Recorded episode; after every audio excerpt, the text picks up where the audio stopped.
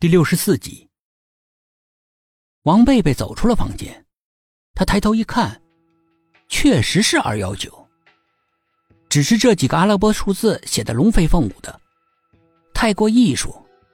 猛的看上去之后呢，确实是像二幺四。二幺四，王贝贝在心里面默念了一遍。尔要死，忽然觉得心里面一寒。不再理会那个问路的女人，一个箭步冲回了房间，狠狠的把门反锁。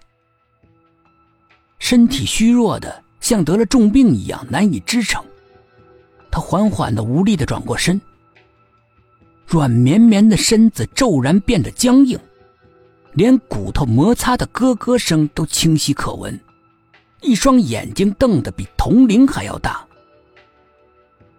他看到。刘家不知道什么时候已经悄无声息的，紧紧的贴在他的背后站着。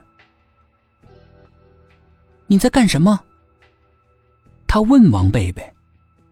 虽然是稀松平常的一句话，但却冰冷，又充满了疑问。王贝贝听到耳朵里面很不舒服，脸上的表情开始起伏。他顿了顿。强抑着内心的不满，尽量让声音听起来平和。有人找错房间了。可是你怎么好像很紧张的样子？你在怕什么？刘家句句紧逼，每一句话像利剑一样直直的刺中王贝贝的心房。王贝贝定定的和刘家对视着，眼中有怒火的火苗窜动，他冷哼了一声。阴阳怪气的说：“我怕，应该是你怕吧？”刘家神色未变，淡淡的说了一句：“贼喊捉贼。”转过身，走到自己的床边躺下睡了。王贝贝的小脸涨得又红又鼓，一腔怒火无处发泄，气呼呼的也躺在了自己的床上。或许是受到了刚才那个找错房间的女人的惊吓，又或是被刘家如此的猜忌，王贝贝一点睡意都没有，在床上翻来覆去的，就是睡不着。那个老和尚那句神秘莫测的话，不断的在他脑子里回荡着，令他心惊胆战的。刘家的脸对着自己这边，双眼自然的闭着，恬静而安然。王贝贝却感觉到他会突然睁开眼，然后恶狠狠的盯着自己。是你吧？想到这儿，他就只觉得头皮发炸，立刻转过身背对着他，却依然能够感觉到背后的阴森森的发冷，像两道阴毒的目光死死的盯着自己。王贝贝的心止不住的突突的狂跳，把头往被子里钻。蓦的，看到了一张惨白的脸，他吓得一大跳，还没反应过来，那张脸倏的不见了。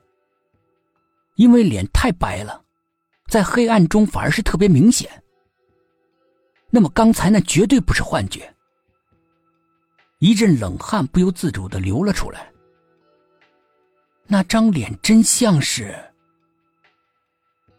他的呼吸变得很急促。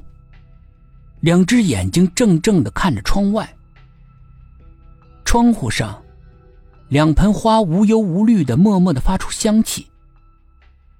时间在飞速的流逝着，夜已经渐渐的深了。心中的恐惧也无法抵住绵绵的睡意。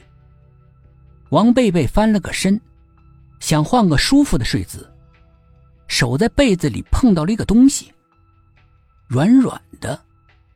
毛毛的，他的心咯噔一下往下一沉，睡意顿时消失的无影无踪。心里早就猜测到什么了，但是没有勇气去证实。过了一会儿，他才恢复了行动，紧张的、害怕的，慢慢的掀开了被子，眼睛骤然瞪得老大。一双手套，一双冬天戴的那种卡通造型的、像毛绒玩具的棉手套，很肥大，很夸张，但是戴在手上，很卡哇伊的，也很吸引人的目光。